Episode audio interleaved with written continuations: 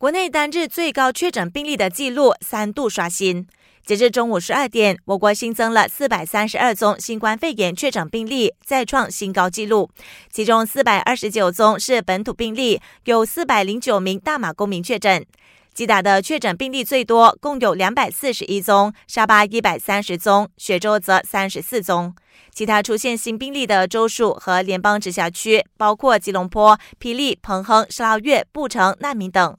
目前活跃病例已经上升到两千三百三十六宗，三十二人在加护病房接受治疗。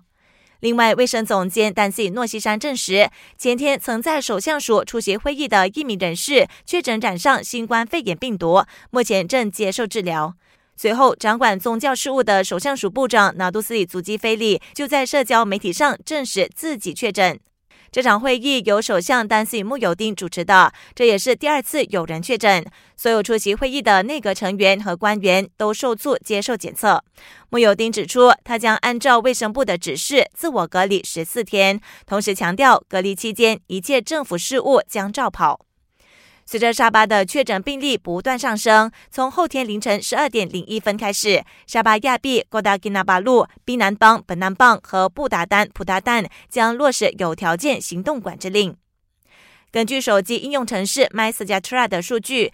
百分之八十九点三的新冠肺炎确诊患者曾去过巴生河流域一带的商场，而百分之九十四点九的案例去过各地的餐厅。目前，政府正根据现有的数据调查和追踪密切接触者。